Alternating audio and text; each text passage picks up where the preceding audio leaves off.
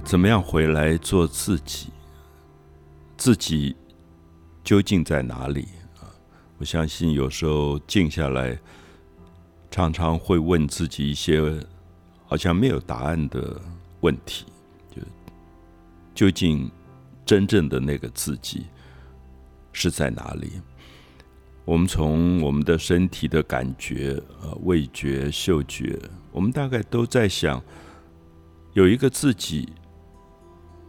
存在在世界当中，然后他感觉到好多好多的东西，可这个感觉究竟是真实的，还是说虚幻的？有时候自己也会分不清楚，说我是不是真的闻到了那个味道？啊，比如说有时候会觉得在海边闻到海水，海水里面带来的所有的空气里的咸的味道、盐分的味道。潮湿的味道，或者整个大海里各种各样的生物的气味，可是，一转身就会觉得，会不会是自己在幻想？因为他，他并不那么确定。有时觉得视觉还比较确定，因为你看到一个东西，你比较可以去描述它。可是，常常觉得气味停留在自己的鼻腔里的，或者是。停留在自己味蕾上的某些味觉的味道，都觉得好像刹那之间过去了。我很喜欢看法国的作家，像普鲁斯特，他的往事追忆录，那当然是在自己可能过了中年以后写一部小说。可整个小说在讲他自己童年，妈妈会晚上做了苏弗类。啊，那种焦糖布丁，然后跑到他的卧房给他吃，然后他就会描述那个味蕾上的好复杂的一些记忆。我觉得很多法国的朋友，当他们在讲普鲁斯特的往事追忆录的时候，也在讲他们自己童年味蕾上曾经有过的母亲做的那个甜点的遗留，可是好像又是。不存在的，有时候会觉得会不会是自己幻想啊？那样的幸福的味觉，一刹那在人生里就变成一个追忆啊。如果讲往事追忆，就到底它是存在或者不存在？我自己读普鲁斯特的书，也觉得他最动人就在于好像存在又好像不存在的那个部分。我们常常分不清楚，《红楼梦》也是。如果一个人在晚年，呃，家族已经没落了，然后非常的穷困潦倒，三餐不继，甚至有人说，这个作者可能已经沦落成街边的乞丐。可是他会回想自己十四岁以前那个繁华，曾经跟这么多美丽的少女一起在一个花园当中度过那么美好的春天，那些花的香味。以及那些食物留在味蕾上的味觉，他最后写出《红楼梦》，其实是一个梦，因为他不确定那个东西到底是不是真的存在。我常常在想，一个作者如果穷途潦倒，坐在街边，沦为乞丐的时候，最后他好像靠着别人的施舍活下来，可是鼓励他活下来的最大的东西。不是眼前的那一碗饭，而是他的回忆。他可以这么细节的去描写当时跟他在一起的一个女孩子衣服上的绣的那个花，那些花的颜色，每一根丝线在阳光里的闪烁，那个非常非常惊人，就是觉得怎么会这么真实？可是事实上，已经可能是四十年前的往事，或者五十年前的往事。而他会这么细节的去写到那一天，比如说下雪了，啊，这些女孩子去赏雪，身上穿的每一件衣服，如果大概很多，我常常建议大家说，你把《红楼梦》那一章找出来，就下雪的那一天，所有的女孩子的衣服，连续有好几页在描写，每个女孩衣服都不一样。那这个作者怎么会在晚年的时候记得这么清楚？这些色彩，他们身上的气味，然后一点一滴的去描述。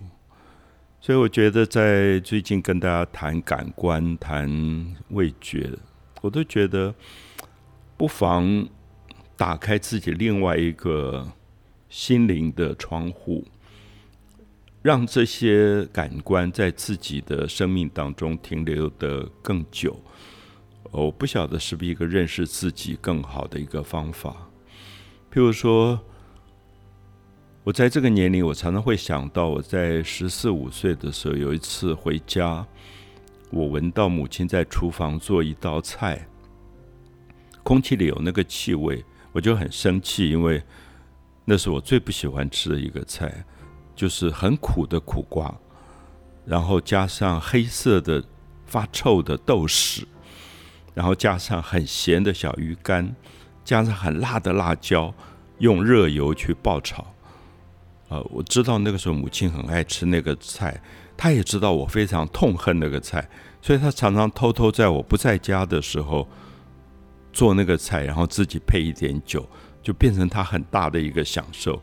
可是他但没想到那天我刚好学校提前放学下课，我就提前回家了。我一进家门，放下书包说：“老妈，你又在做那个很难吃的菜，对不对？”他就觉得很抱歉，抱歉。哎呀，我不知道你这么早回来。然后我就看他吃那个菜，我就问他说：“我没有办法想象，怎么有人会喜欢吃这么苦的苦瓜，这么臭的豆豉，这么咸的小鱼干，这么辣的辣椒？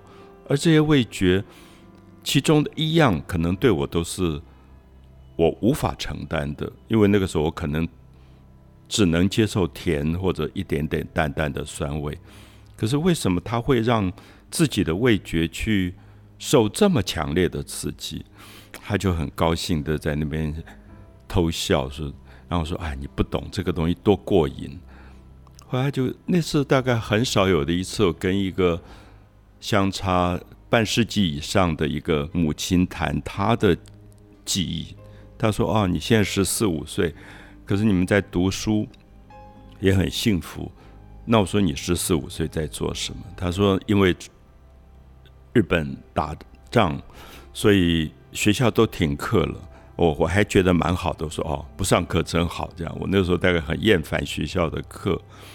然后他就讲说不上课是不上课，可是还是要编组全部去抬抬伤兵，因为前线打得很厉害，所以常常那些断了手断了脚。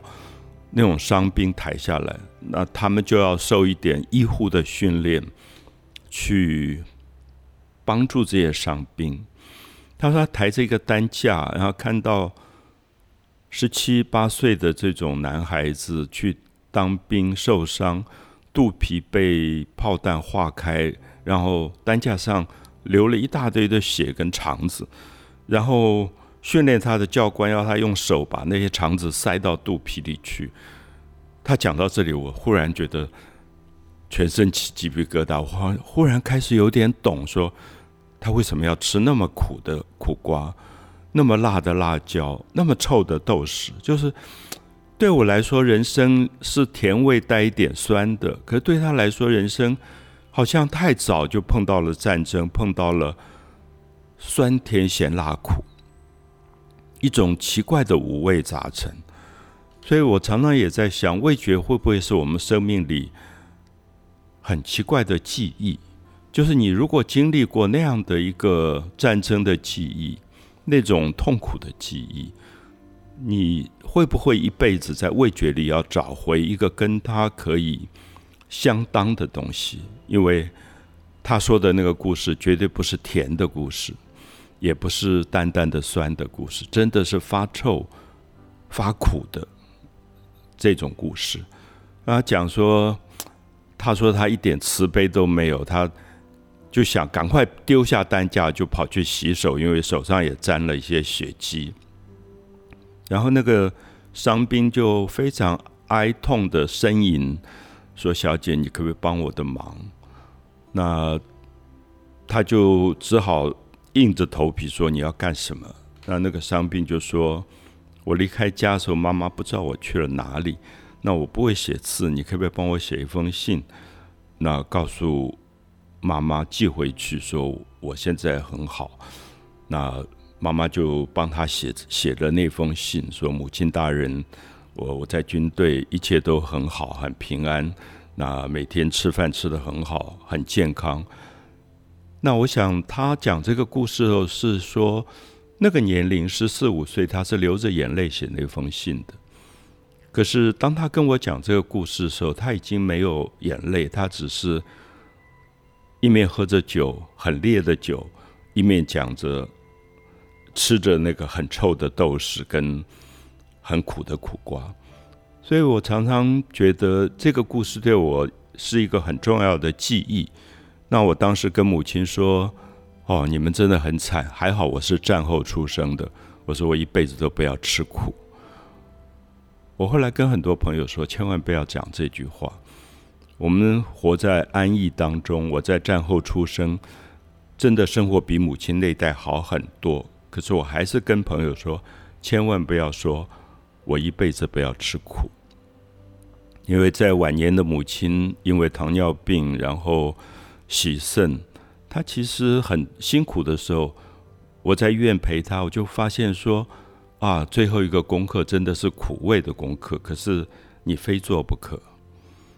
然后一直到他最后好几年受病痛的折磨，在临终的时候，呃，抱着他的身体，在他耳边安慰他，让他知道我在在他旁边。我觉得那是一个人生很苦很苦的一个。时刻，可是突然又觉得这个苦味其实没有什么不好，因为如果人生少了这个部分，如果他最后在临终的时候没有我在旁边，孤独的走，大概不会是一个愉快的事。所以也觉得承担那样的苦，变成我跟母亲很重要的一个记忆。有一天如果要写往事追忆录，我大概也不会避开去谈。这个苦的味觉，所以有时候跟朋友说，年轻不喜欢吃苦的东西，不喜欢吃苦。我们说不喜欢吃苦的时候，生活里面不希望有不顺利的事。可是苦大概是人生里面随时都会忽然出来要你去面对的，它是一个功课。那很多人说苦味的反应区在喉咙这个地方，就是舌根的地方。小时候吃药很怕那个药粉粘在舌根，因为它就是苦味的反应区。可是现在，当我自己买那个很苦的山苦瓜回来做一个料理的时候，我也吓一跳，说：“哎，我难道活到了母亲当时跟我讲那个菜的年龄了吗？”然后我会觉得我接受了那个苦，也觉得甜、酸、咸、辣、苦，那苦味是人生最后一个你必须要去做的功课。苦味也好，臭味也好，大概都不能完全的避免。那希望我们讲的五味杂陈，不只说吃各种不同的味觉，最后是在生命里有勇气。去面对五味杂陈的一个生命的现象，那即使很苦，我还是要跟朋友说，你很勇敢的去抱着那个母亲的身体，其实她并没有那么不好，也感觉到最后是一个圆满。因为如果我当时没有做这件事，我想我现在会有更多更多的遗憾啊，所以很感觉，很感谢味觉上的这个苦味。其实帮助我度过了这个功课，可以把这个功课做得比较的圆满。